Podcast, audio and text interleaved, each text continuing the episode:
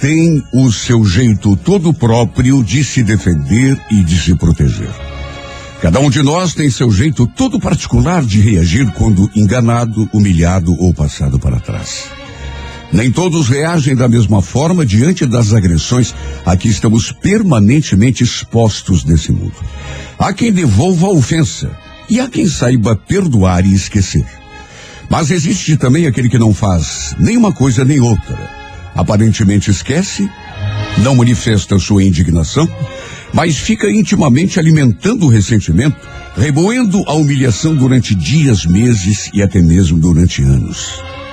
E pelo caminho vai carregando seu fardo de mágoas, empunhando muitas vezes um escudo maior do que o risco de ser enganado outra vez. Não há verdade mais absoluta do que a expressa no provérbio: as aparências enganam. Um semblante carrancudo nem sempre abriga um espírito grosseiro. Com muita frequência, aliás, aparências rudes guardam almas delicadas, que, sabedoras da própria fragilidade, procuram ocultar a sua existência. Se nos fosse possível ler no íntimo das pessoas, quantas talvez nos surpreendessem, mostrando corações sofridos e sensíveis, quantas talvez eh, se manifestassem completamente diferentes da imagem de orgulho que tentam passar para os outros. É que vivemos num mundo onde as pessoas temem os semelhantes, onde seres humanos se defendem de seres humanos e criam em torno de si muralhas para se proteger. Porque no homem, o temor de ser ferido e enganado torna-se às vezes maior do que a própria vontade de viver e buscando nos defender. Mal reparamos que a dor, tratada desse modo, transforma-se em ferida, que mais magoa quem a alimenta do que aquele a quem se quer atingir.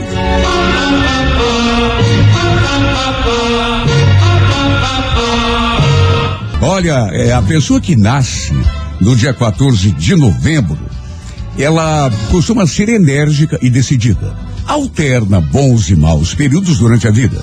Por seu temperamento forte, pode encontrar oposição e resistência no próprio meio familiar em relação às suas ideias e opiniões. É pessoa forte de espírito, que leva tudo muito a sério, capaz de enfrentar toda sorte de desafios sem perder a coragem. Embora todas as dificuldades pelas quais passa, a sua boa estrela geralmente lhe garante a superação dos momentos críticos. Mesmo quando parece mais descontraída, é no fundo desconfiada e reservada, pois confia muito pouco no semelhante. Até por isso, custa oferecer sua amizade. Mas quando isso acontece, é para sempre. No amor, a pessoa do dia 14 de novembro valoriza muito a segurança e a estabilidade no relacionamento. Sofre algumas desilusões durante a vida, porque, embora não deixe transparecer, é pessoa que se entrega de corpo e alma quando se apaixona. Aniversário do dia, Almir Sater, cantor, ator também, né? É, me parece que ele é goiano, né? Ele é. Se não me engano, é ele goiano. Goiás, é isso mesmo. Então, para você que hoje completa mais um ano de vida, um grande abraço, parabéns e feliz aniversário. 98 FM. O que que vocês preferem, um amigo ou um inimigo? Ai, credo. Pode responder, Rafa, você também, um amigo, Wagner. um amigo com Um certeza. amigo é sempre melhor, né? É. Sem dúvida nenhuma. Porém, Ah. porém, às vezes o inimigo é mais útil. É o que diz a frase desta quinta-feira. Por quê, rapaz? Que eu escolhi para dizer. Por, e sabe quem foi que falou? Quem foi? Cícero. Hum. Cícero. Às vezes, disse ele, um inimigo nos diz verdades que um amigo não teria coragem. Ah, pelo amor de Deus, Renato, credo. Tá vendo como é que é? Que talvez a gente precise ouvir. É, é. É. De maneira que tudo tem a sua utilidade, até os inimigos, né? Quem diria, né? Fazer o quê? Agora, se bem que o inimigo também só te chatear pode dizer mentira e você acreditar. É, Que é verdade, né? tá Mas aí já fica muito complicado, vamos deixar pra lá esse E, assunto. por favor, não. Aliás, você sabe, Rafa, qual é a, a, a nossa enquete de hoje? Não, qual é? Renato? nem eu sei ainda, eu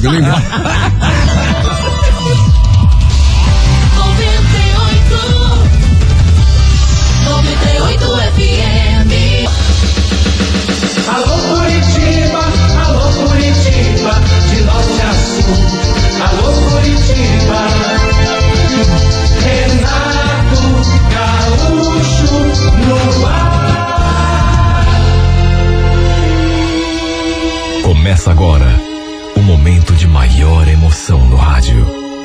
98 FM apresenta A Música da Minha Vida com Renato Gaúcho. Quando eu estou aqui, eu vivo esse momento lindo.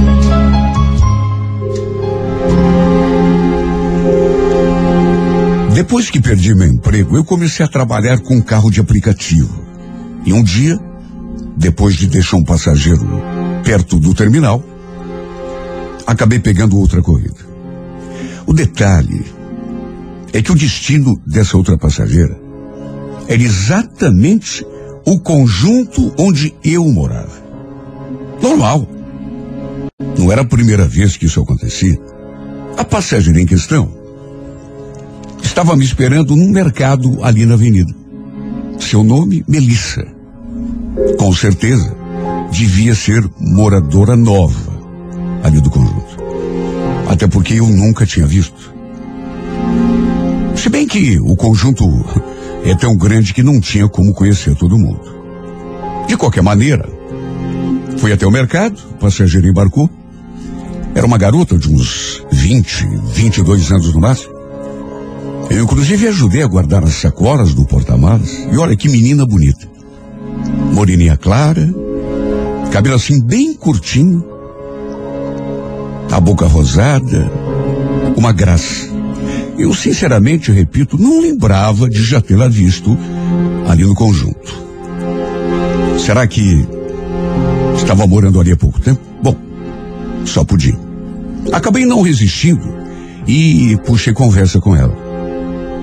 Você mora no condomínio? Não, não, é. Eu tô só passeando. Quem mora ali é a minha tia, quer dizer, minha madrinha. Ah, entendi. Mas então você não mora em Curitiba? Não, eu sou de Ribeirão do Pinhal. Só que se der certo, talvez eu venha passar uns tempos aqui com ela. Eu tinha notado mesmo que ela tinha um, um pouco de sotaque, assim, meio diferente. Enfim, contei que morava ali, já fazia algum tempo, que se ela quisesse, eu podia lhe passar o meu número, e quando fosse chamar um carro de aplicativo, podia ligar diretamente para mim. Assim eu poderia fazer um precinho mais camarada. Eu tinha mandado fazer uns cartõezinhos de visita e acabei dando um para ela. Ela pegou o cartão, deu assim uma olhada e sorriu. Pode deixar que se precisar, eu ligo sim. Até porque não conheço quase nada aqui em Curitiba. Aliás, segunda-feira, eu preciso ir num lugar de manhã e acho que vou ligar para você então. Olha que sorriso bonito tinha. Não sei explicar, mas só de olhar para ela, alguma coisa me soprou no ouvido. Enfim, que pudesse acontecer alguma coisa entre nós. Até porque eu era solteiro, não tinha compromisso com ninguém, já estava sozinho há algum tempo. A última namorada que eu havia tido fazia, olha, uns oito ou nove meses. E me bateu aquele pressentimento de que de repente a gente se aproximasse. Até porque eu gostei tanto dela. Enfim, a deixei ali no pátio. Reforcei que se ela precisasse podia ligar para mim. E ela se dirigiu lá ao apartamento da tia, ou da madrinha.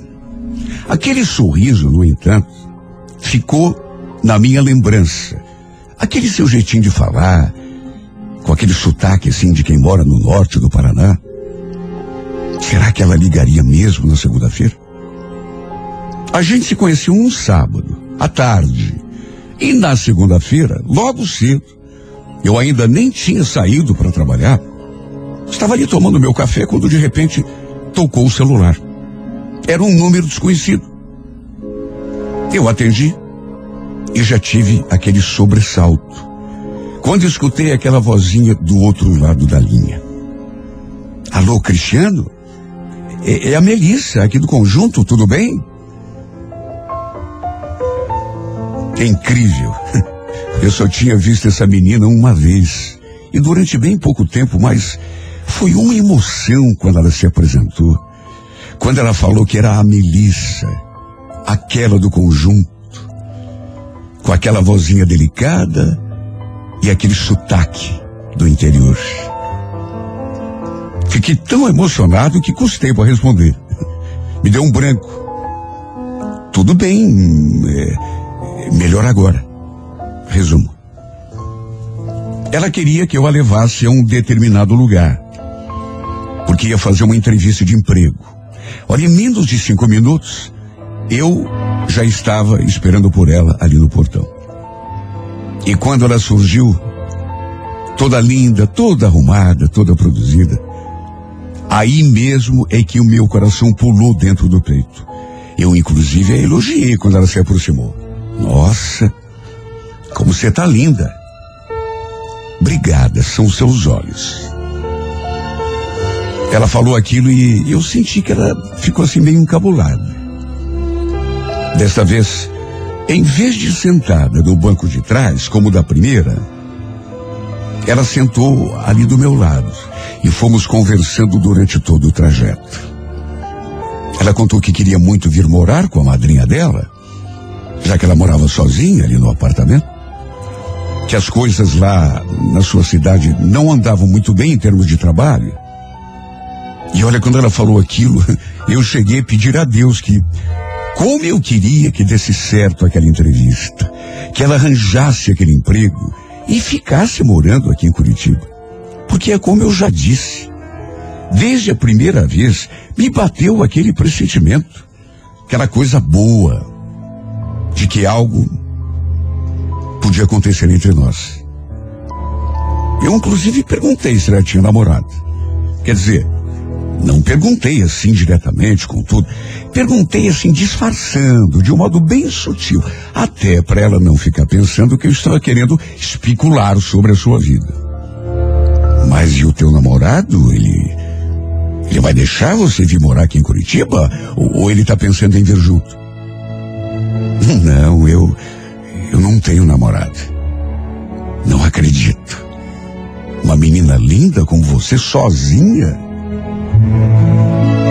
Ela ficou ainda mais sem jeito do que já estava. Eu, da minha parte, mais uma vez, senti aquela coisa gostosa, assim. Sabe quando parece que a coisa está se encaminhando? Até porque, repito, eu também não tinha namorada. Quando chegamos ao destino, eu perguntei se ela eh, iria demorar muito, se ela queria que eu ficasse ali esperando por ela. No que ela imediatamente respondeu: Olha, não sei, mas se você quiser me esperar, eu vou adorar. Claro que fiquei esperando. Imagine se não ia. Até porque essas entrevistas de emprego não costumam demorar muito. A menos que, sei lá, houvesse outros candidatos, mas de qualquer maneira fiquei ali dentro do carro pensando nela. Até que uns 40, 45 minutos depois, ela retornou. E pelo jeito, pela carinha de alegria, ela tinha conseguido o um emprego. E não é que tinha mesmo? Olha, eu também fiquei feliz demais. Dali ela disse que teria de ir para o centro, resolver uma outra coisa, providenciar uns papéis para levar a essa empresa. E eu a levei. A gente se despediu, ela tomou o rumo dela. E eu segui minha vida. Só que levei comigo a lembrança daquele sorriso. A verdade é que às vezes a gente cruza com uma determinada pessoa e nem precisa muito para você se encantar. E foi o que aconteceu comigo em relação a ela. Me encantei por ela toda. Simplesmente, depois daquela manhã, não consegui mais tirá-la do pensamento. O problema é que foi que depois desse dia, a gente passou dias sem se ver. Apesar de morarmos ali mesmo, no mesmo conjunto. Sabe, me bateu uma saudade, uma vontade de vê-la de novo. Eu naturalmente tinha salvo o seu número. na minha lista de contatos. E na sexta-feira, assim no impulso, acabei lhe mandando uma mensagem. E aí, Melissa, como é que anda o novo emprego? A resposta dela veio imediatamente. E olha, ela escreveu uma coisa que me deixou muito feliz. Nossa, Cristiana, que coincidência. Acredita que eu estava aqui agora pensando justamente em você? Ah, meu Deus, eu. Eu nem acreditei quando ela falou aquilo. Ela estava pensando em mim. Só que, infelizmente, não era do modo como eu estava imaginando. E eu digo isso porque, logo em seguida, ela falou que tinha de me pagar pela corrida. Porque eu não tinha cobrado aquele dia em que ela tinha ido fazer a entrevista. Lembro que respondi, imagine, não preciso pagar nada não. Aliás, eu não te mandei essa mensagem para te cobrar. Eu só queria mesmo saber de você, como que você tá, como tá o, o, ambiente aí do trabalho que você arranjou.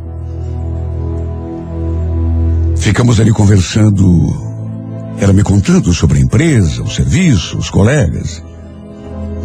Até que pelas tantas eu perguntei se ela topava se encontrar comigo depois do trabalho para a gente conversar, quem sabe beber alguma coisa. Se ela topasse, eu a buscaria lá na saída da empresa. E para minha alegria, ela topou. Olha, eu fiquei numa ansiedade tão grande. Até que perto das seis horas, estacionei o carro. E dali a pouco, ela apareceu. Com aquele mesmo sorriso quando me viu. Acho que meu coração nunca tinha batido tão forte. Eu tinha certeza de que não iria demorar muito e eu iria me apaixonar por essa menina. Isso se já não estivesse. Até porque eu só pensava nela o tempo todo. Acabamos indo até uma petiscaria. E desde o começo, deu para sentir que a gente estava se gostando, gostando da companhia do outro. Pelo jeito como ela olhava para mim, dava para sentir que havia sim um certo interesse dela também. Até que pelas tantas eu não resisti e botei as cartas na mesa. Posso te confessar uma coisa, Melissa? Eu estava com tanta saudade de você. Sabe que desde aquele dia que você foi fazer aquela entrevista lá, que a gente não se viu mais, que não sei o que, que você fez comigo, viu? Foi por isso que eu te mandei aquela mensagem. Ela não fez nenhum comentário. Pelo menos não em palavras. Mas sorriu de um jeito que. como se tivesse gostado do que eu falei.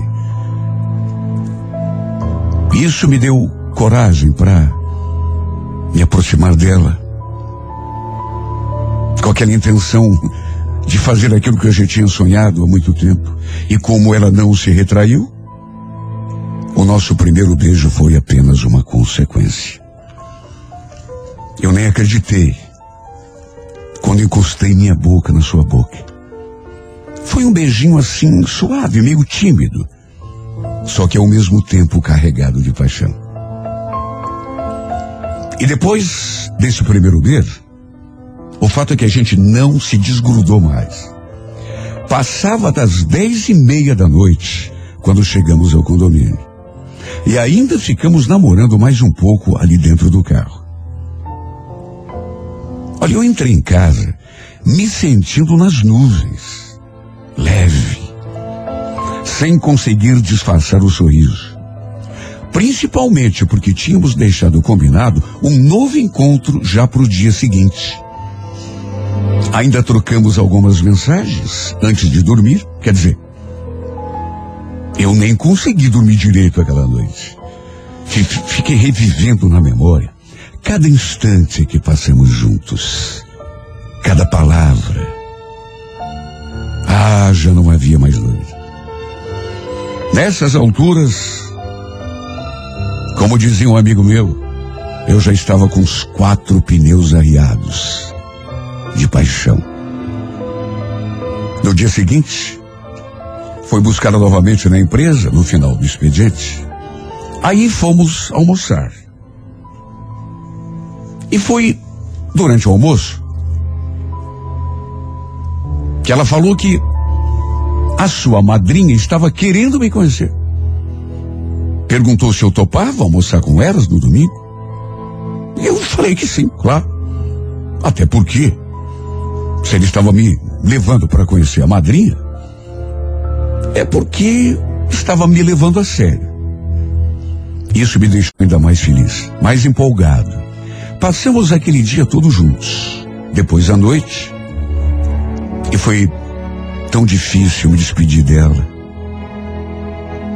Eu não queria me separar. Não queria parar de beijá-la, de abraçá-la. Até que no domingo, ela me ligou perto das 10 horas da manhã para confirmar que eu iria mesmo almoçar com ela e a madrinha, ali no apartamento. E eu, é claro, confirmei. Lembro que perguntei qual era o bloco e o número do apartamento. Até porque, até aquele momento, ainda não sabia. E quando ela respondeu que era o bloco 3, apartamento 37, eu tive aquele sobressalto. Na verdade, não foi só um sobressalto. Eu gelei. Levei um susto. Porque, por ironia do destino, num passado não muito distante, eu havia tido um caso com uma mulher que morava justamente ali, naquele bloco e justamente naquele apartamento. Era só o que estava me faltando. A madrinha da Melissa ser justamente essa mulher.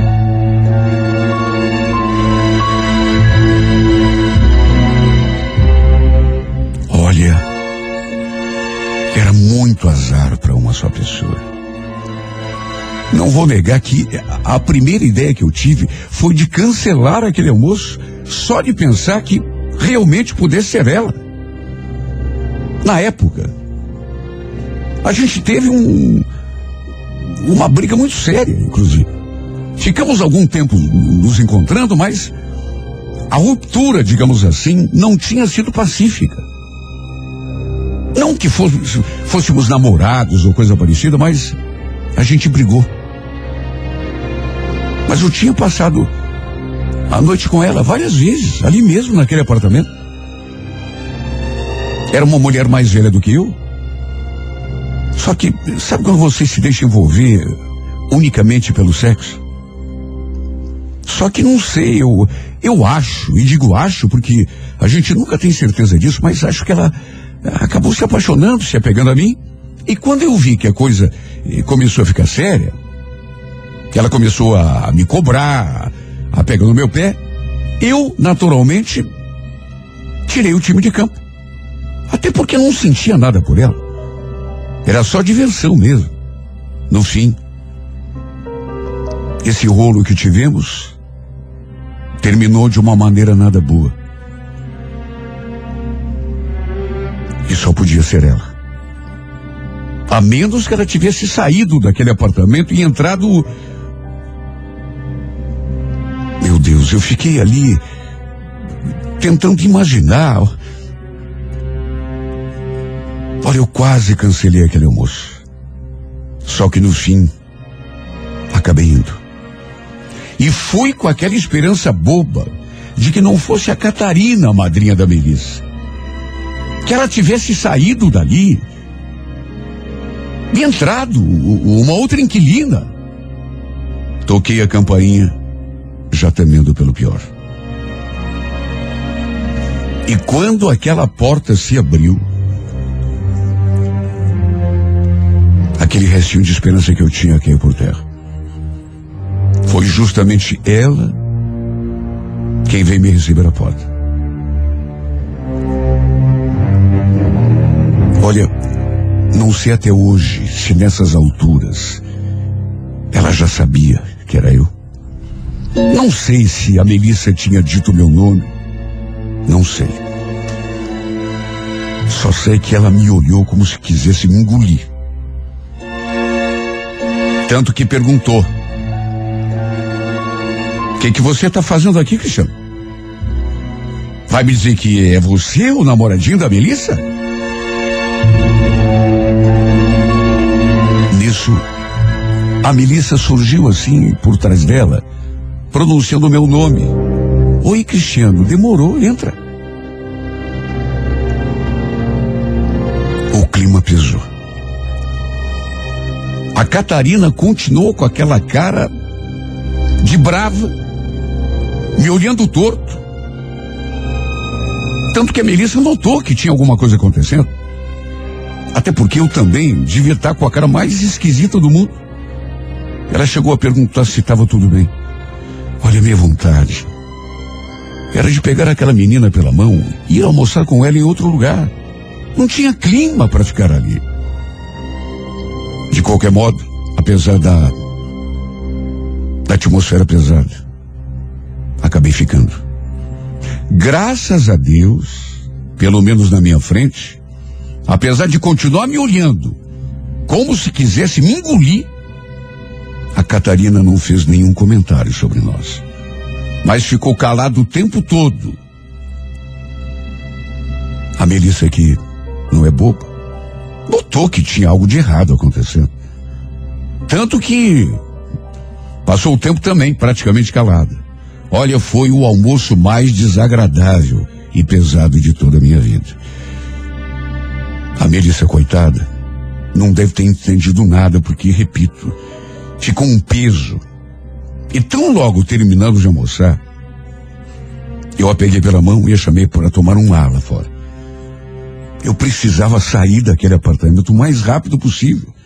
Só que quando já estávamos saindo pela porta, ouvi a voz da Catarina, que era o que eu temia. Porque eu pensei, meu Deus do céu, permita que a gente saia sem que ela diga nada. Depois que a gente estiver lá na rua, sei lá, eu eu penso em alguma coisa, se conto. Mas quando ouvi a sua voz, Melissa, peraí. Tem como você vir aqui um pouco? Eu preciso conversar com você rapidinho. Foi aí que eu gelei. Fiquei ali no corredor do bloco. E as duras foram de volta para dentro da casa. Até que dali alguns minutos a Melissa voltou. De saída eu senti, pela expressão dela, que aquela mulher tinha contado tudo. Tanto que antes mesmo que ela falasse alguma coisa, eu já sabia o que tinha acontecido. E o pior é que eu não estava enganado. Ela se aproximou de mim com aquela cara. Que que você não me falou nada, Cristiano? Não te falei nada é, sobre o quê? Eu ainda tentei me fazer de bobo. Mesmo que já soubesse que não ia adiantar. Sobre você e a madrinha. Nossa, o que você fez foi ridículo. Eu senti que estava tudo perdido. A chamei pra gente ir lá para fora do conjunto, para podermos conversar com mais calma. Só que ela não aceitou. Melhor não, viu? Olha, se você tivesse me falado antes, eu não tinha. Meu Deus, eu não sei nem o que pensar. Melhor você ir embora, viu? Depois a gente conversa.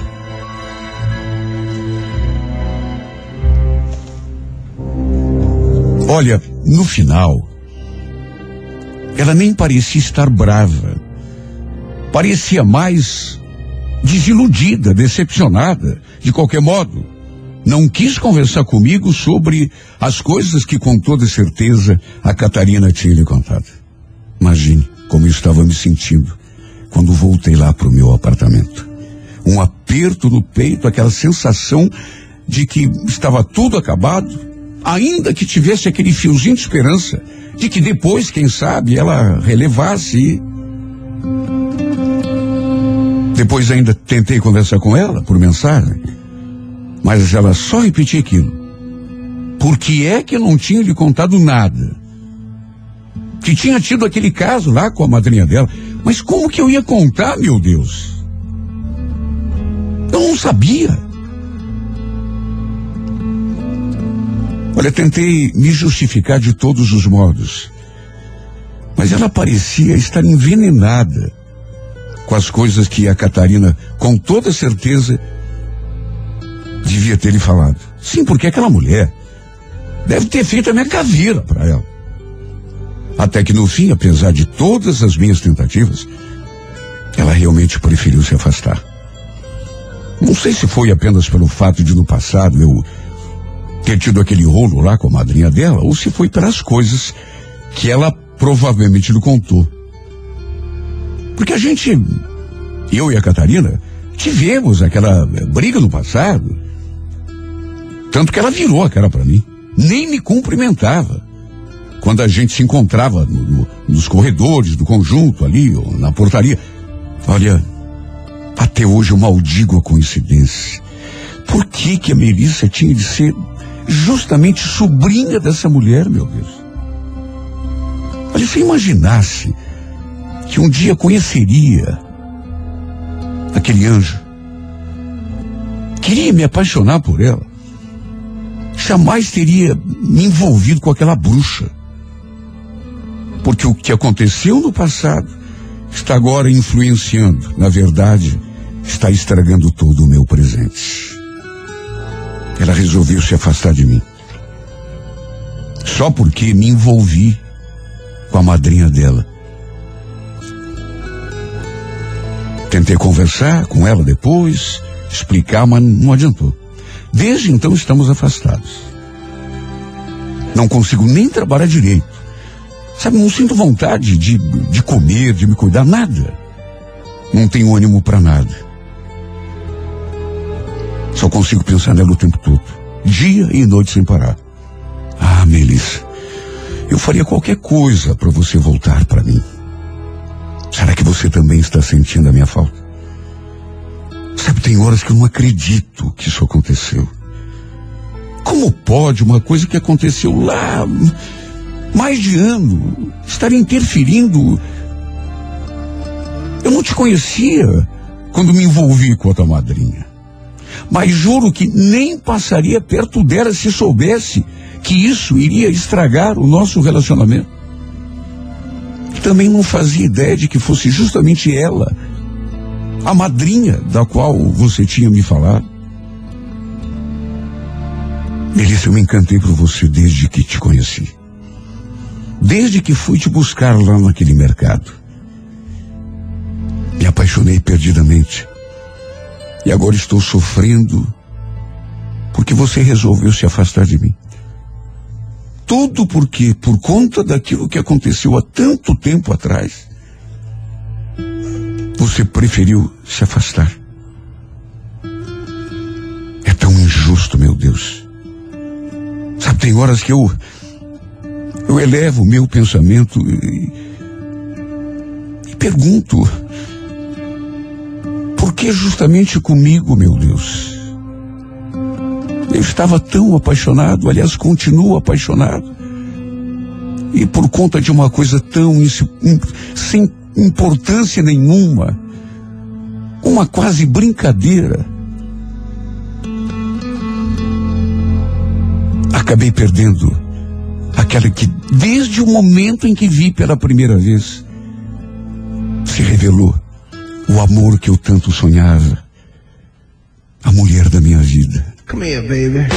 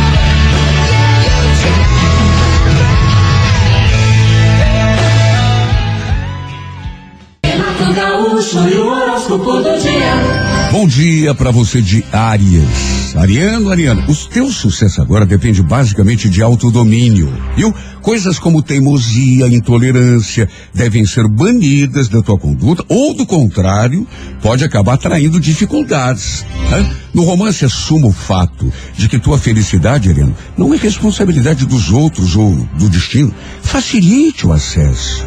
A cor é Grena, número 37, horas seis da tarde. Alô, Toro, bom dia.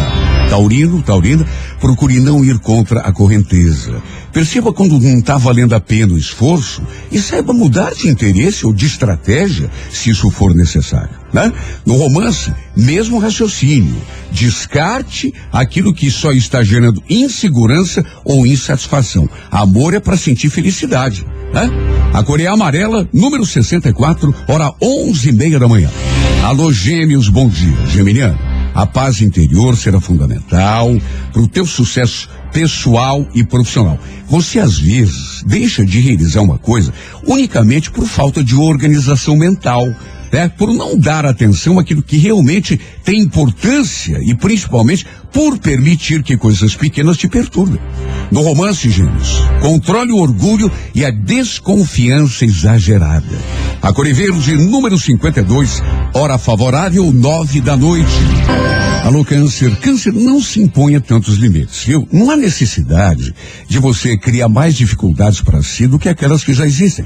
Começar a lutar com mais energia por aquilo que quer, sem se deixar atrapalhar tanto por inseguranças tolas, vai ser um belo de um começo, viu, câncer? No romance, evite demonstrar dependência exagerada. A Core Marrom, número 23, hora quatro da tarde.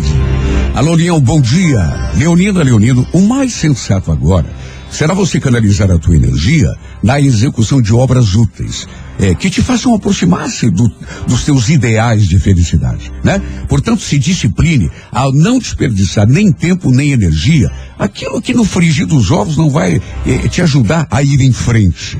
No romance, Leão, Faça prevalecer sempre tua personalidade forte, teu charme e teu carisma. Viu? A Cor Violeta, número 05, hora 10 da manhã. Alô, Virgem, bom dia.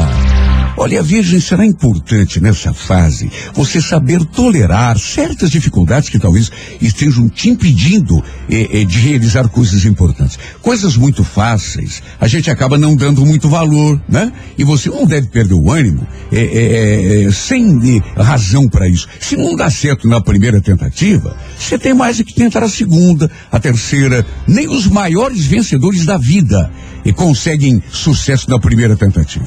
No romance, procure se mostrar parceiro e evite sarna para se coçar. A Corebege, número 69, horas sete e meia da noite. Alô, você de Libra. Olha, Libra, todo o teu sucesso agora está na dependência de um equilíbrio entre firmeza e bom senso. Isso significa que você eh, não deve querer ganhar as coisas no grito, na marra, mas também não deve ser molenga, né? Deixando que te passem para trás sem impor resistência. No romance, coerência, se se deixar levar pelo superficial ou por uma emoção de momento, o resultado pode não ser bom. A Coreia Laranja, número 05, hora três horas da tarde. Alô, escorpião. Escorpião deixar-se afetar o mínimo possível com a opinião ou com a atitude de uma pessoa à tua volta será o segredo da tua vitória agora. Mesmo que não admita, você se deixa magoar muito eh, fácil quando percebe uma crítica, um menosprezo, uma indiferença. Claro que não é legal, mas a gente tem que ficar mais imune, né? A esse tipo de eh, eh, opinião alheia, coisa que de repente nem condiz com a verdade. No romance, centralize a atenção na felicidade, não dedicando tanta atenção a coisas que, na verdade, são secundárias. A Corivinho, número 53, hora dez e meia da manhã. Alô, alô, Sagitário, tua conduta deverá se basear na racionalidade, né? Não jogue por terra chances boas, unicamente por não conter a impulsividade. né? No romance, tome decisões fortes se necessário, mas não fique alimentando conflito de graça. A cor vermelha, número 15, hora favorável, 8 da noite. Alô, alô, você de Capricórnio. Capricórnio, é, é, a qualidade dos relacionamentos será um aspecto é fundamental para o teu sucesso e felicidade ne- nessa fase. Apesar de às vezes parecer um tanto fechado em si mesmo, você tem uma capacidade extraordinária de se relacionar, de se impor na categoria, né? O que deve ser bem aproveitado, claro. No romance, seja espontâneo e não tranque as sete chaves aquilo que está sentindo. A Coreia Azul, número 92, hora duas da tarde. Alô, Aquário, bom dia. Aquariana, Aquariano. Dificuldades ocasionais podem talvez te induzir a tomar atitudes intempestivas e baseadas no impulso. Será aconselhável então lembrar de quantas vezes você já se deu mal exatamente por agir assim, no bate-pronto. É, no romance, não tenha medo de lutar por aquilo que representa a tua felicidade, mas lute com bom senso, né? Contato. A Corebege, número 18, hora 11 da manhã. Peixes, bom dia. Senhor, não se acanhe é, ao expor as suas ideias e desejos. É claro que a gente deve sempre se manifestar de uma forma civilizada, mas com firmeza, deixando nítido a nossa posição. No romance, especialmente nessa fase, tenha em mente que a felicidade só se torna é, concreta quando é baseada na sinceridade e no respeito mútuo. Só de um lado, né? Às vezes acontece a sinceridade ser só de um lado e não ter reciprocidade, aí não vai, né? Vai até a metade e para. A Core Grafite, número 52, hora oito e meia da noite. Bom dia! Bom dia! Show da manhã 98. Alô Curitiba, alô Curitiba, de norte a sul. Alô Curitiba. Renato Gaúcho no ar. Começa agora o momento de maior emoção no rádio. 98 FM apresenta A Música da Minha Vida com Renato Gaúcho. Quando eu estou aqui, eu vivo esse momento lindo. Começa agora o momento de maior emoção no rádio. 98 FM apresenta A Música da Minha Vida com Renato Gaúcho. Quando eu vivo esse momento lindo.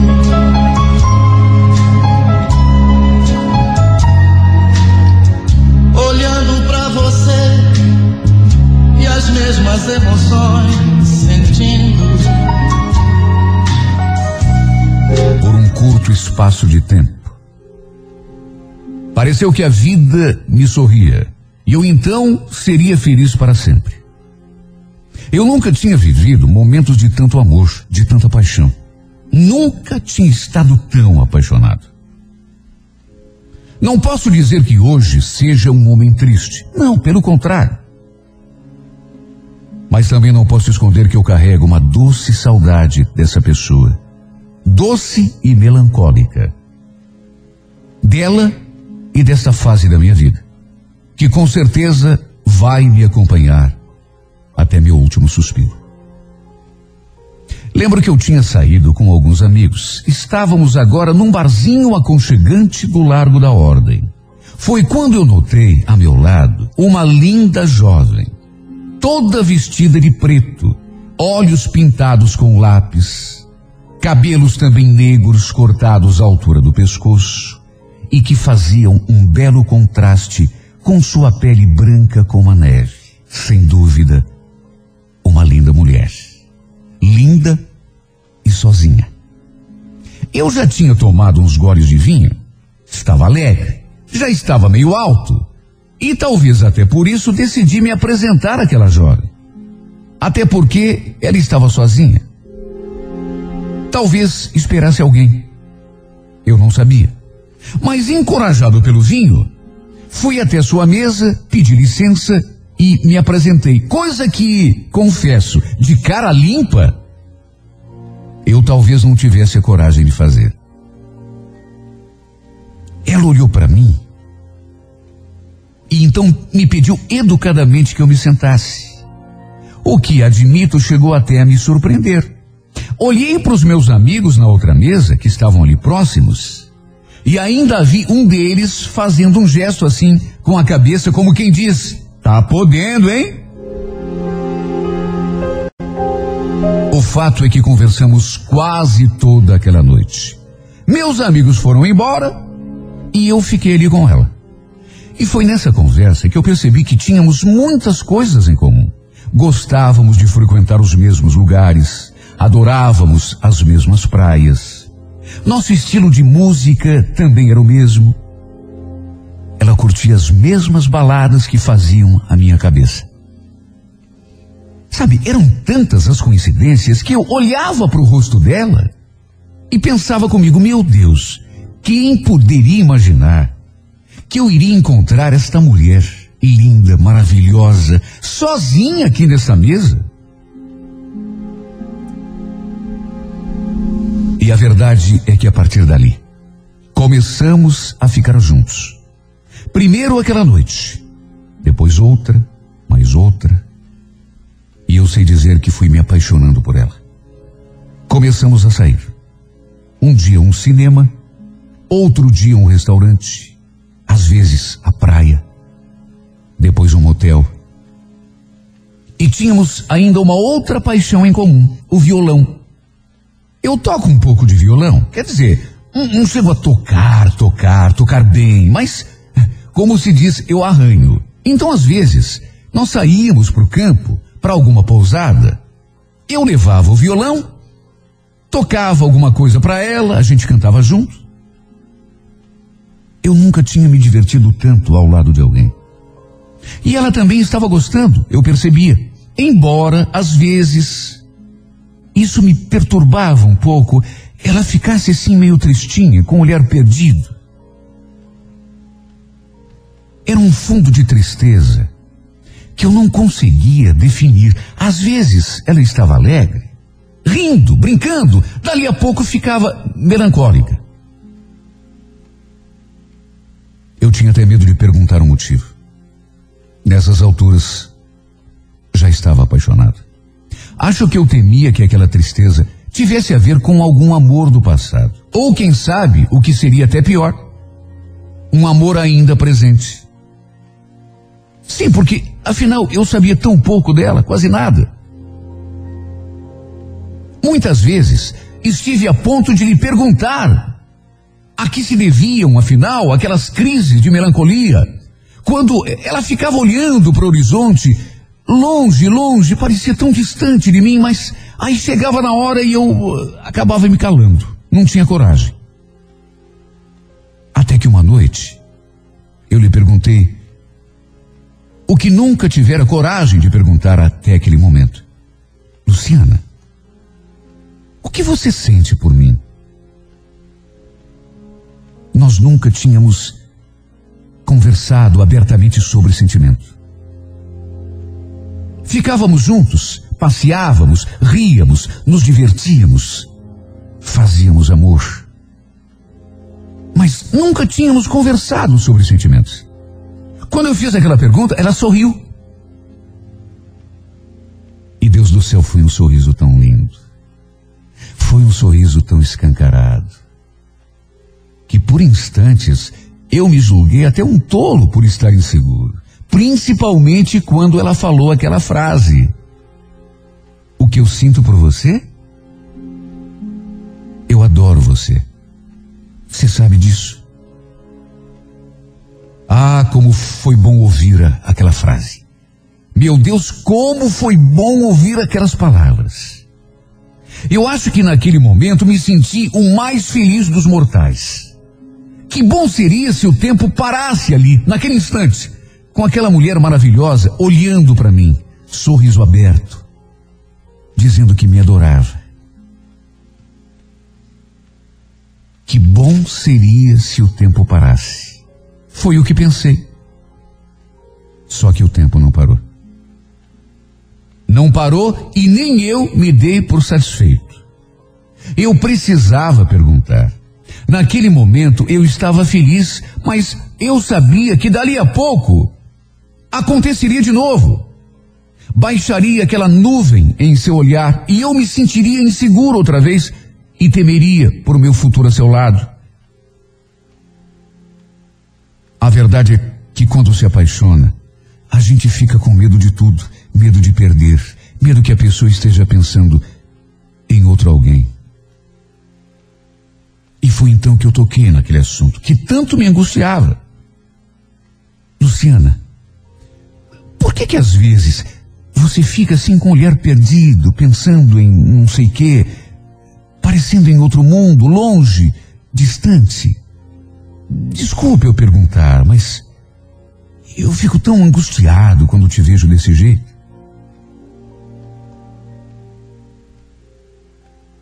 Ela então, que estava sorrindo, ficou séria. Me olhou como se carregasse a tristeza do mundo nos olhos. E disse apenas uma palavra: saudade. Fiquei confuso. Saudade? Mas como assim saudade? O que ela queria dizer com aquilo? Saudade de quem? De outro homem? Mas de que jeito? Se ela tinha acabado de dizer que me adorava? Saudade de quem, Luciana? Foi sem vacilar que ela respondeu, me olhando nos olhos, a mesma tristeza no olhar. Saudade do amor da minha vida. Do amor da. Mas. Não estou entendendo, Luciana. Você por acaso está brincando? Você está falando de um homem? Um homem que você ama, mas se você acabou de dizer que me adora. Ela me cortou, quase ríspida. Eu não disse que te amava. Amor é um só. E o meu se foi.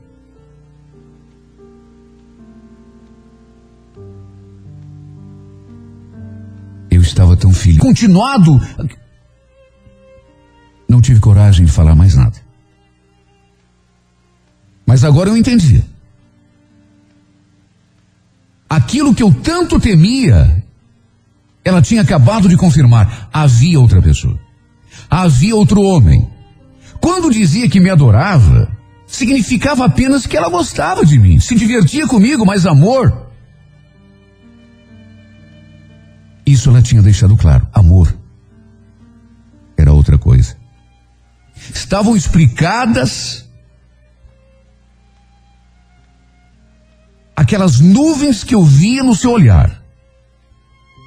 Estavam explicados agora os, os silêncios repentinos, os olhares melancólicos, as ausências inexplicáveis. Repito, tudo aquilo que eu mais temia se confirmava. Quando ela ficava daquele jeito, parecendo distante, longe, no outro mundo, ela estava assim no outro mundo, pensando em outra pessoa. Naquele amor misterioso, naquele homem que ela amava, do qual nunca tinha me falado. Como me doeu ouvir aquilo. Como me doeu admitir. Ela amava outro. Gostava de mim. Se divertia comigo. Mas amor não. Ela amava outro, outro que provavelmente tivesse abandonado. Sim, porque ela foi clara. Quando falou aquilo, amor é um só e o meu se foi. Meu Deus, como eu odiei esse homem naquela hora. Eu nem sabia quem era, mas odiei com todas as forças do meu coração.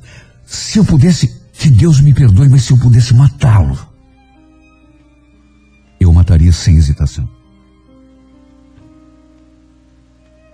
De qualquer modo, agora eu entendi. Estávamos em Morretes quando tivemos essa conversa. Na viagem de volta, reinou o silêncio. Ela com aquela expressão de tristeza que eu já conhecia bem. Eu sem coragem para falar coisa alguma. Aliás, falar o quê? Talvez fosse preferível que eu fosse mudo. Pelo menos não teria provocado aquela conversa que só me trouxe amargura. No meio da viagem, o inesperado. De repente ela começou a gemer e a se queixar de dor. Ai, a minha cabeça tá doendo. Tá doendo muito. Calma, amor. A gente já tá chegando. Mais 40, 45 minutos no máximo e. Mas tá muito forte, tá doendo. Eu não tô aguentando. Tá doendo muito. Em seguida, além da dor que ela dizia sentir na cabeça, ela começou também a ter dificuldade para respirar. Pegou o celular e começou a ligar para o pai. Calma, Luciana. Para que ligar para o seu pai? Eu levo você até o postinho. O, o médico te examina e, e, e aí te dá um remédio, se for o caso. Não precisa ficar nervosa, amor. Ela, no entanto, insistia na presença do pai. Queria o pai por perto de qualquer jeito. E o pior é que a cada minuto que passava, em vez de ela melhorar, ao contrário, a respiração ficava mais difícil. Quando chegamos, seu pai, já avisado, estava esperando por nós. E imediatamente a levou para o evangélico, onde o irmão dele era médico. Luciana já ficou internada naquele mesmo dia, já que seu estado de saúde piorava a cada minuto, sem que ninguém, nem o médico, soubesse exatamente o que ela tinha. Pouco depois, ela acabou sendo transferida para a UTI, embora as primeiras informações dos médicos fossem um tanto desencontradas. Chegaram a dizer que ele estava com um tipo de vírus muito raro e havia contraído pneumonia.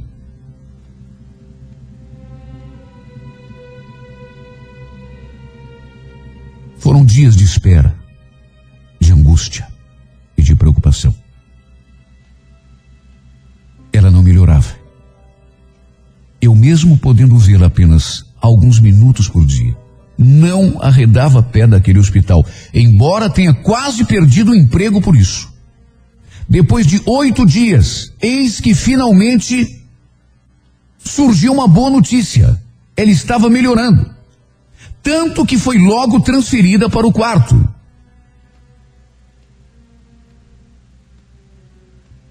Ela estava tão diferente. Pálida, magra. Mas sua beleza triste ainda era maior. Ficamos fazendo planos para quando ela saísse do hospital.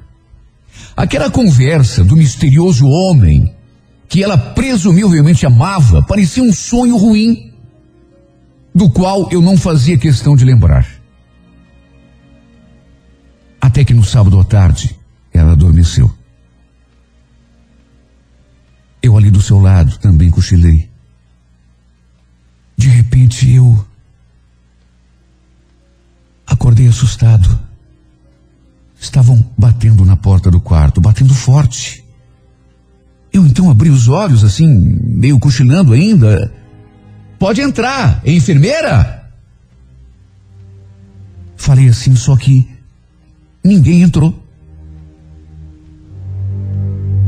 Eu então levantei e fui até a porta. Quando abri, dei de cara com um jovem dos seus 25, 27 anos, um moço bem apessoado, muito sorridente, todo vestido de branco. Eu pensei que fosse um médico ou mesmo um enfermeiro, até por aquela roupa branca que ele vestia. Mas antes que eu dissesse qualquer coisa, ele falou uma coisa tão estranha que eu eu olhei para a cara dele e pensei comigo, será que eu ouvi bem? Eu sou o Eduardo, o noivo da Luciana. Fiquei confuso. Achei até que que fosse uma brincadeira. Mesmo assim, falei que ele estava dormindo, não podia ser incomodado. Ele ainda sorrindo apenas disse: Então tudo bem. Só diga a ela que eu estive aqui e estou com muita saudade. Fale que eu estou esperando por ela. Ele falou essas palavras e do mesmo jeito que chegou sorrindo foi embora. Eu achei aquilo tão estranho, tão surreal. Primeiro aquela batida na porta. Eu vou abrir e dou de cara com aquele moço branco. se dizendo noivo da Luciana. Ele então vai embora. Eu fecho a porta. E então percebo que ela estava acordando. Abri os olhos e quis saber com quem que eu estava conversando. Era um homem, um, um moço esquisito. É, disse que se, se chamava Eduardo, que era teu noivo e que estava com saudade. Eu pedi que ele voltasse outra hora, já que você. Sabe, nessa hora. Quando eu falei no nome do homem, Eduardo, ela regalou os olhos de tal forma que me fez parar no meio da frase. O Eduardo? Mas não. Não é possível. O Eduardo morreu faz três anos. Por que, que você está mentindo para mim?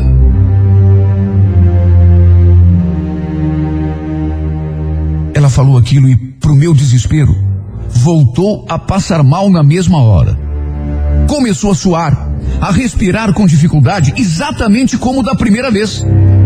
Eu então chamei a enfermeira e imediatamente ela aplicou uma injeção. Já chamou o médico, o médico veio.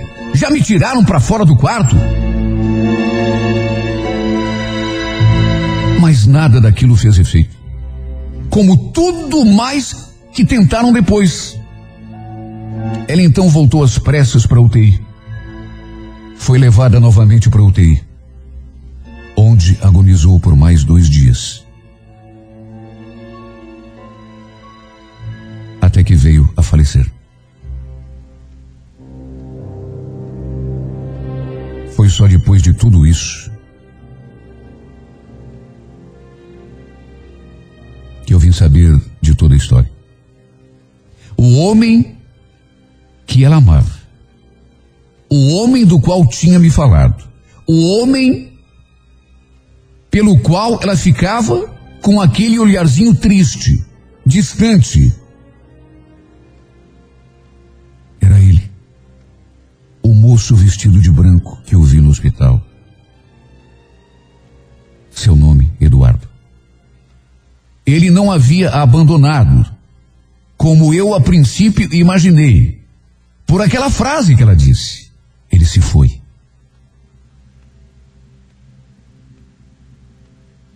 Ele tinha morrido. Como apareceu diante de mim? Como se vivo estivesse? Por favor, não me perguntem, porque eu não sei. Eu só sei o que eu vi. E não podia ter inventado isso. Já que então, eu nem sabia da sua existência, não sabia seu nome, muito menos que ele tinha sido noivo da Luciana em vida. Eu não sabia nada.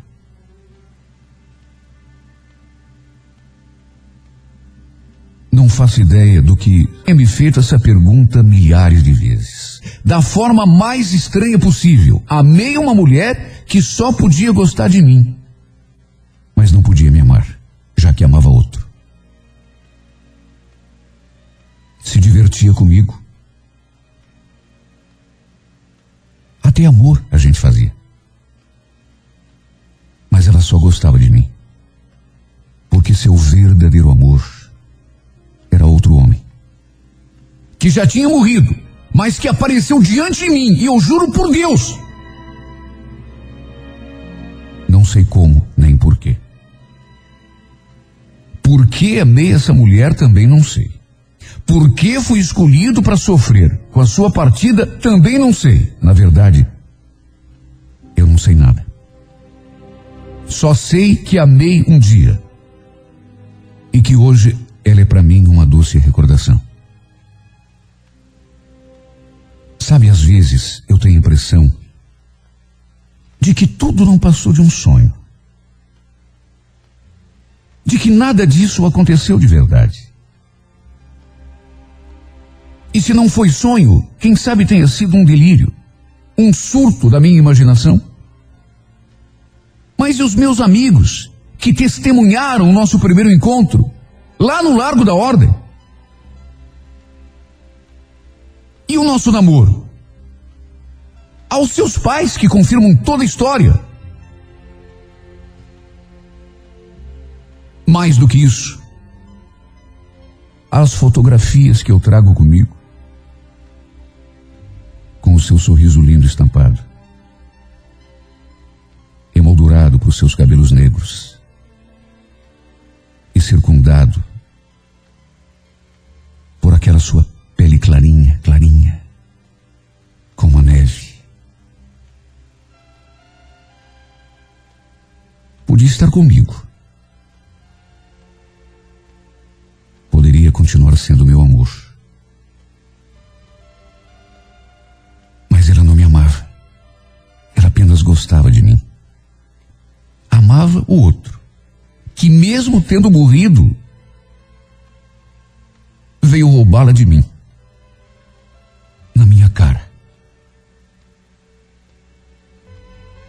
E pude fazer nada. Nada para evitar.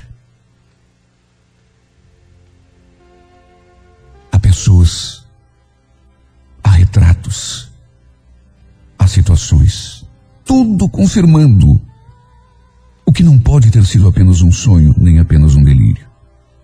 E há, sobretudo, esta saudade doída que não se deixe enganar. Luciana existiu sim e era linda.